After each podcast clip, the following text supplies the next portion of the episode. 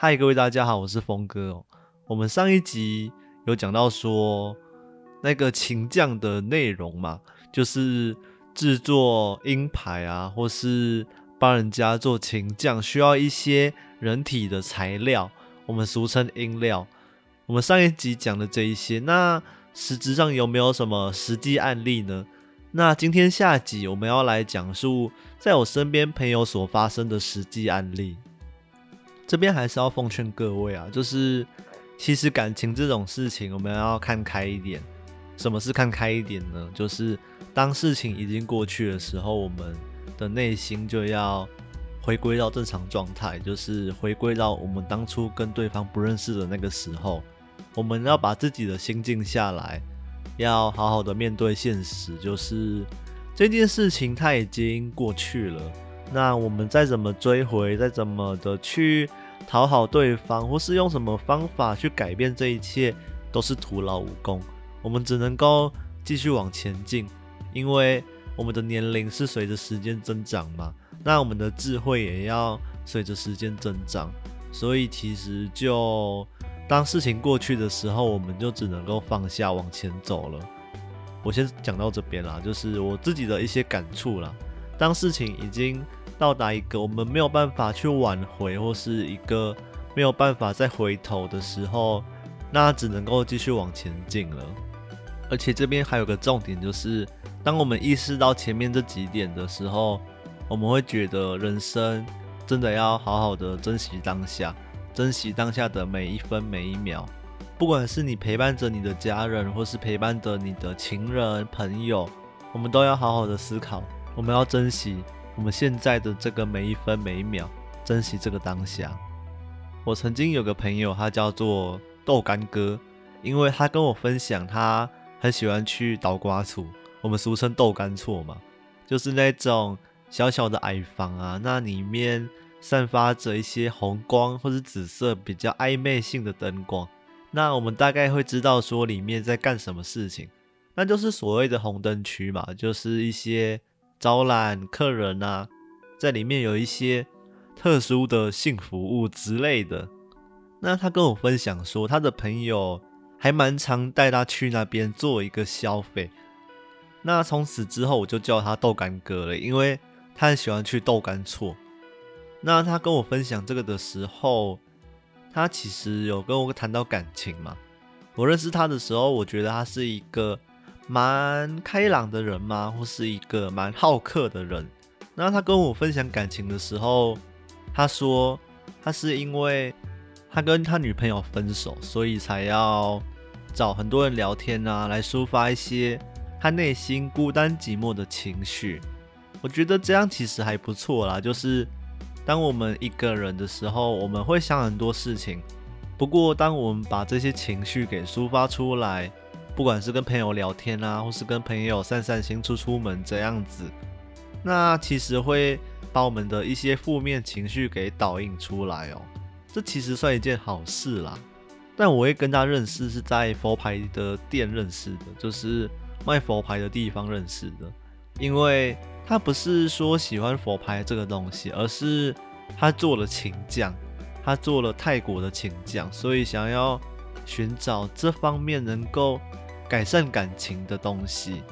其实我在前几集有讲过，就是当我们人内心脆弱的时候，当我们的内心有一些自卑感的时候，其实会想要仰赖宗教，因为宗教会给予人们一种无形的力量。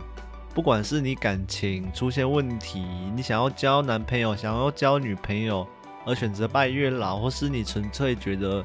最近特别衰，想要去求妈祖求个平安，这样，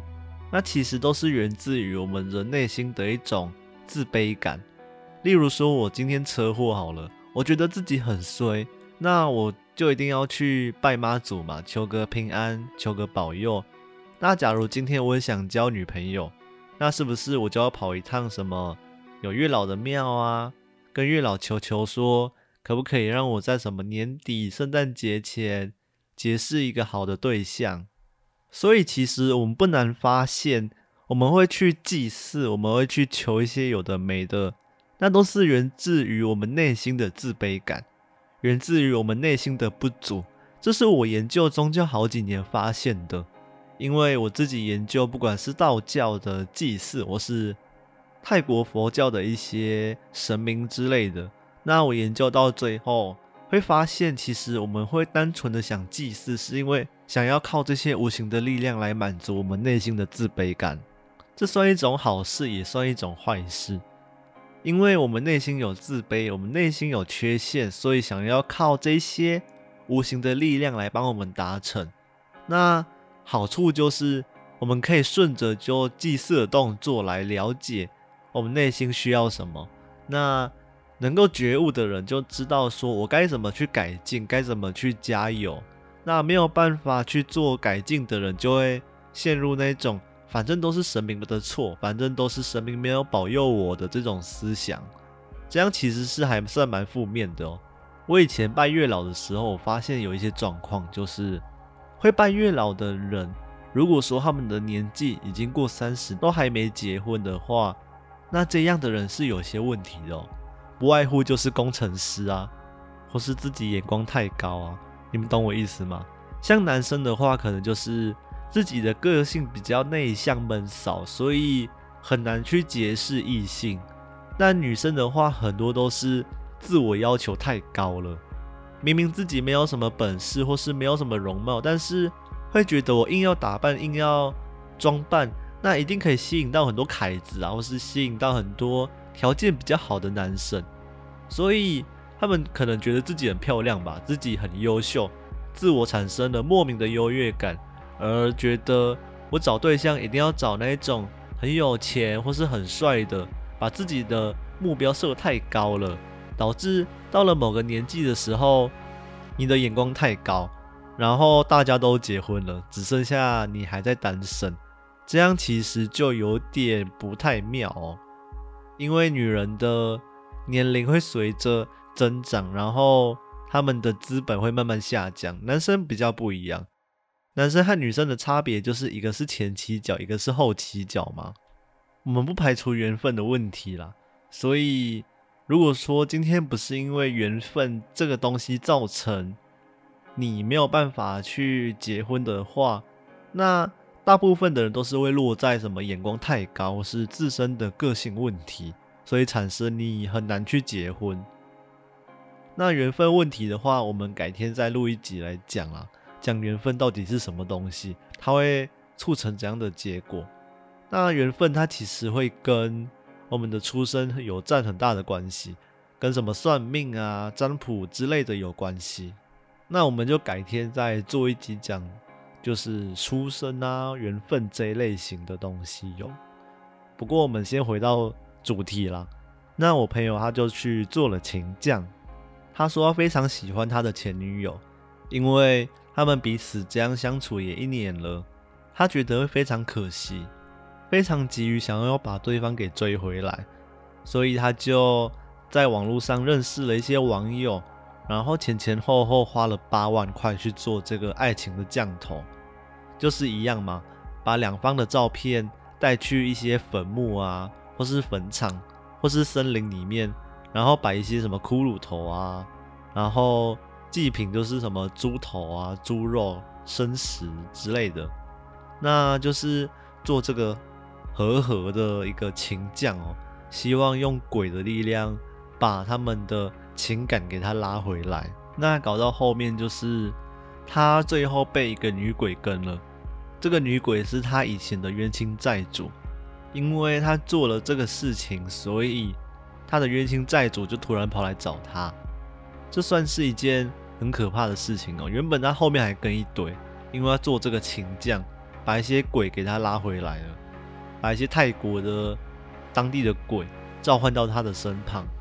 这其实算是一种赔了夫人又折兵嘛。你做了这件事情，不但没有成效，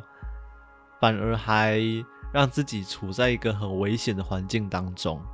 最后，他花时间把他身上的一些鬼啊都把他弄掉。他去台中的一些宫庙，请这些老师帮他们把那个鬼给他给驱逐掉。所以他现在也是还过得不错哦。那这个女鬼，这个冤亲债主，他后来也是有给他处理掉了。所以整段事件算是一个落幕吗？我觉得并未如此。我觉得这个过程算是一个给他反省和启发的机会。为什么我会这么说呢？在他们分手之前，他干了一些坏事，导致他们的感情有一些破裂哦。我先说我这个朋友好了，他叫做豆干哥嘛。那他跟我说，他其实很喜欢一些性爱上的体位，不管是肛交啊，还是什么特殊的体位，他都还蛮喜欢的。那他说他前女友也都是还蛮配合的，或是什么对方在住院嘛，那直接在那个医院来一炮之类的，类似这种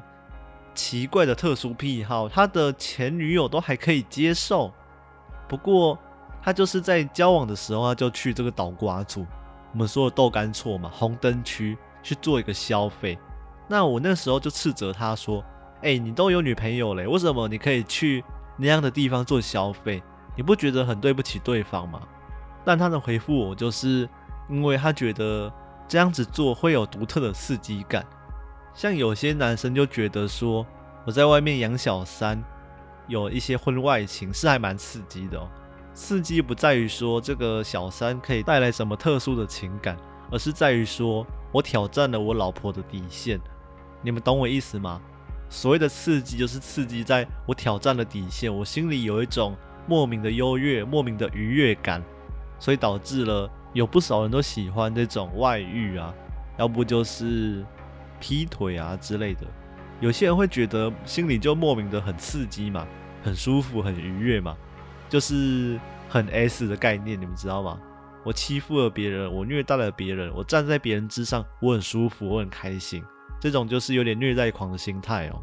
或是有一种就是他是被虐狂，但是他很喜欢挑战刺激感，他喜欢那种被刺激感给打脸的感觉，就是他做这件事情，他知道是错误的，但是他想要挑战极限，他想要挑战自己超越底线，或是被底线的人事物给返回、给回击的感觉，这样的人就是很抖 M。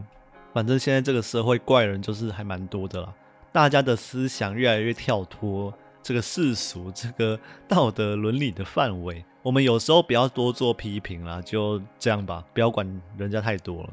所以你们不觉得就是活该吗？你做了这些越矩的事情，做了这些对不起你另外一半的事情，那你事后再做这个情将，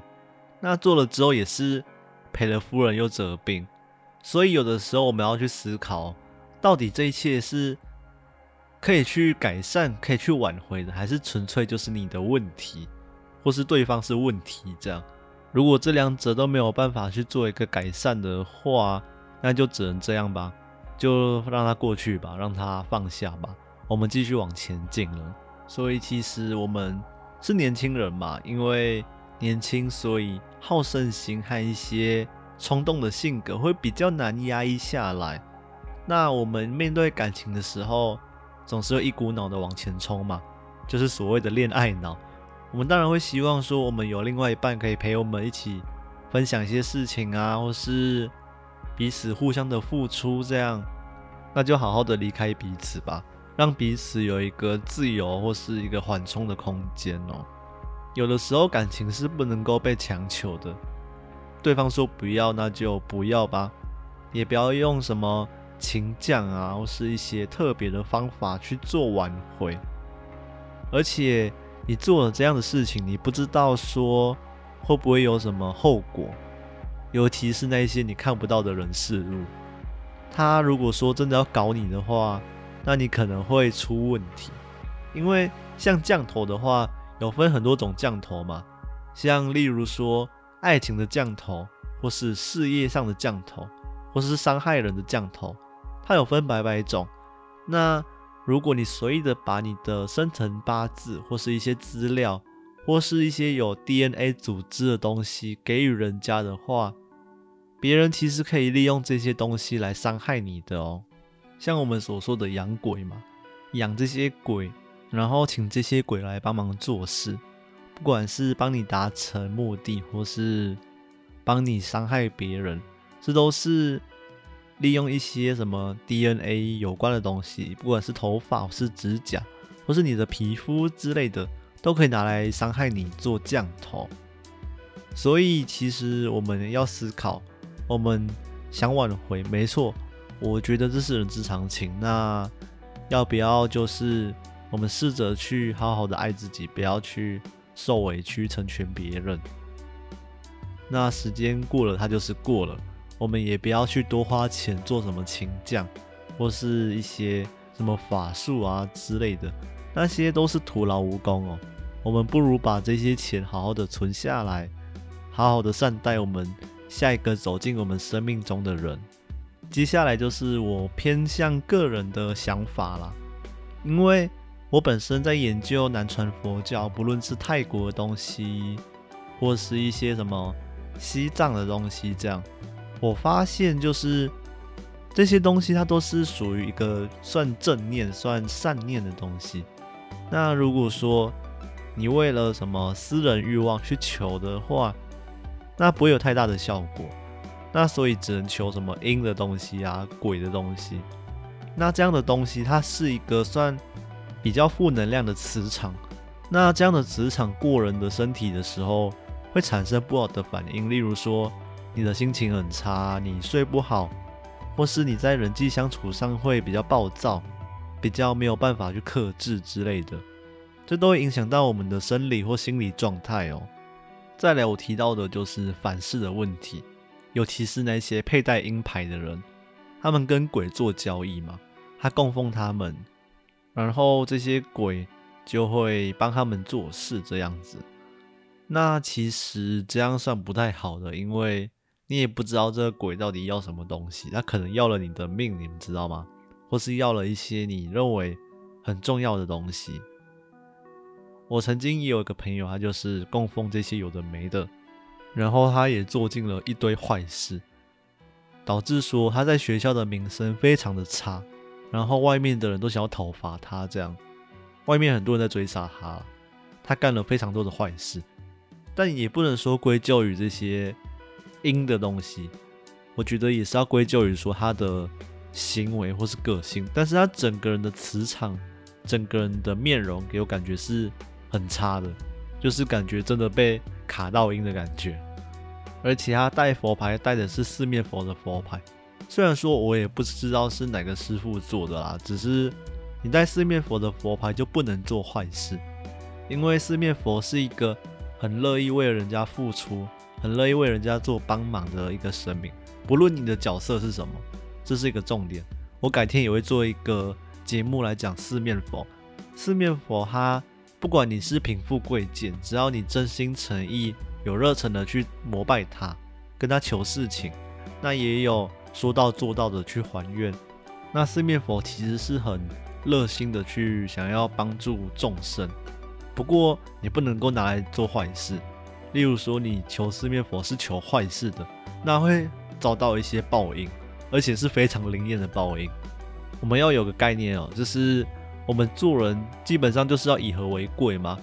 能帮助别人点什么，那就能帮助别人，能给予别人就给予别人，不要说想要占人家便宜，想要伤害别人这样子，这样的想法是不太对的哦。所以会反噬的话。有的时候是也跟自身的一些思想或是心境有关系。有一句话是这么说的哦：人比鬼还要可怕，人真的比鬼还要可怕很多。鬼不一定会想要伤害人，而且鬼是无形的，他没有办法实质上真的对人家怎样，除非他是那种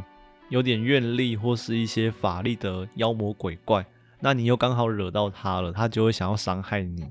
例如说冤亲债主之类的。不过，我们先不谈什么冤亲债主好了。鬼实质上根本没有办法拿人怎么样，而且你也看不到他。那人的话，人心是一件很恐怖的事情哦。人心，有些人他会带着真诚和善意的去善待别人，但有些人并不是。有些人会带着敌意和恶意，想要去伤害别人，保证自己的生存。所以，其实人心是比鬼还可怕的哦。好，我是峰哥，我们下次见。